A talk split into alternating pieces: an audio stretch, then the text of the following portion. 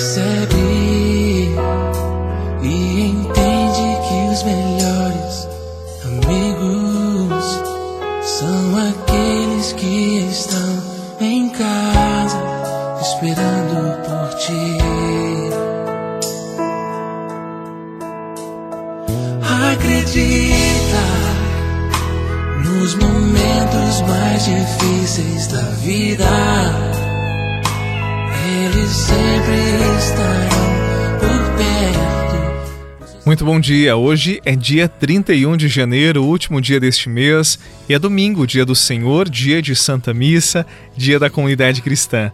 A palavra é de Marcos no primeiro capítulo.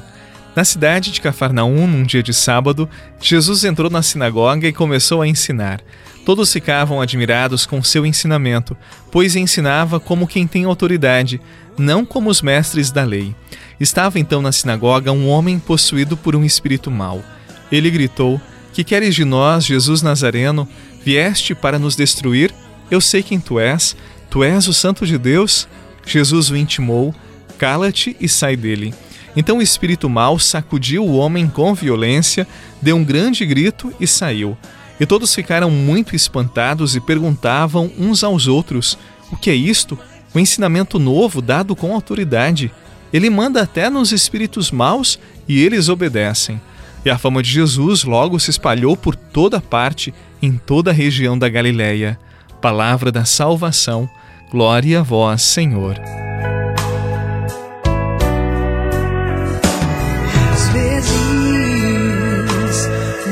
as pedras surgem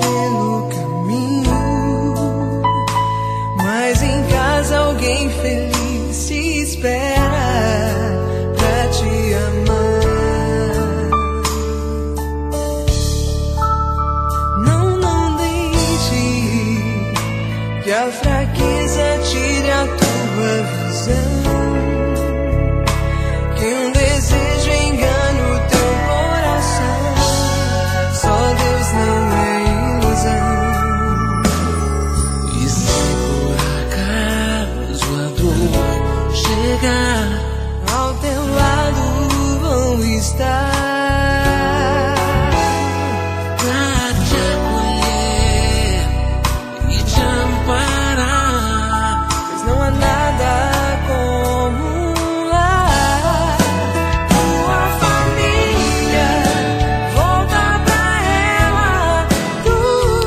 Você sabe que nós temos quatro evangelistas e cada um a seu modo narrou a vida de Jesus.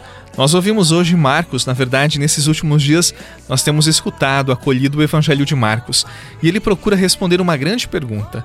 Afinal, quem é Jesus?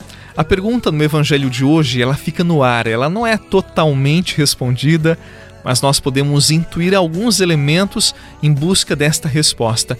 Quem é Jesus? Primeiro, ele é aquele que pode com o mal. Ele cala o mal e devolve ao homem a vida. Nós vivemos num mundo marcado pelo bem, pela beleza, pela bondade mas não podemos negar a presença do mal no nosso dia a dia. Pensemos em tantos jovens que estão no mundo das drogas, que estão longe de seus pais. Pensemos na injustiça institucionalizada. Pensemos em gente morrendo de fome. Pensemos nos casos de corrupção neste país em que elementos roubam dinheiro público que poderia salvar vidas em meio a uma pandemia. Como negar que o diabo age? Ele age e destrói vidas, ele deixa o mundo mais feio. Mas ele age, sobretudo, em pessoas, por meio de pessoas que são egoístas, fechadas em si mesmas, pessoas mesquinhas. E o pior, ele pode agir em mim, ele pode agir em você, e nem é necessário pensar em possessão demoníaca, nada disto. O diabo age e destrói quando nos afastamos de Deus e deixamos de compreender o bem. Ele age quando nos afastamos da verdade, quando nos tornamos instrumentos do mal. Como vencer isto? Conhecendo Jesus, conhecendo aquele que Marcos nos apresenta. Por isso, nós precisamos tanto da palavra de Jesus, nós precisamos tanto da igreja para conhecermos Jesus, para sermos instrumentos do bem, da promoção da vida, da promoção da verdade. Quem é Jesus? aquele que afasta o mal e nos ensina o caminho do bem, o caminho do céu.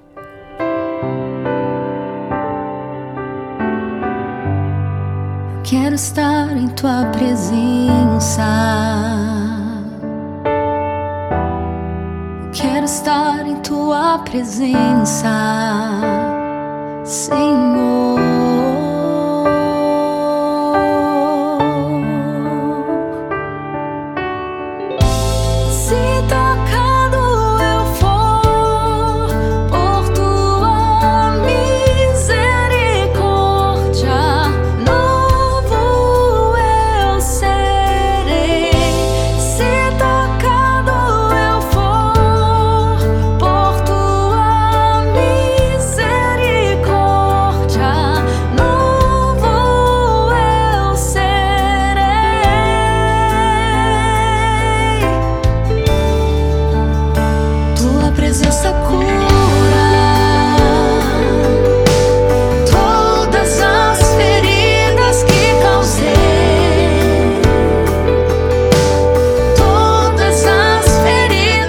Você com certeza conhece a oração de São Francisco de Assis. Ele rezava assim: Senhor, que eu seja instrumento do teu amor, da tua paz, que eu leve a fé, a verdade, a justiça, a alegria. O nosso desafio é sermos instrumentos do bem, não do mal. O diabo age no mundo por nossas mãos, por nossas palavras, pelo nosso olhar. Vamos pedir a Jesus que nunca causemos o mal, que não sejamos instrumentos de divisão, de fofoca, de mentiras, de disputas, que a nossa vida seja um dom, um bem para as pessoas. E para que isto seja possível, nós precisamos ouvir e guardar a Sua palavra. Guardemos a palavra de Jesus e esta palavra nos guardará. Em nome do Pai, do Filho e do Espírito Santo. Amém. Um excelente domingo e até amanhã com a graça de Deus.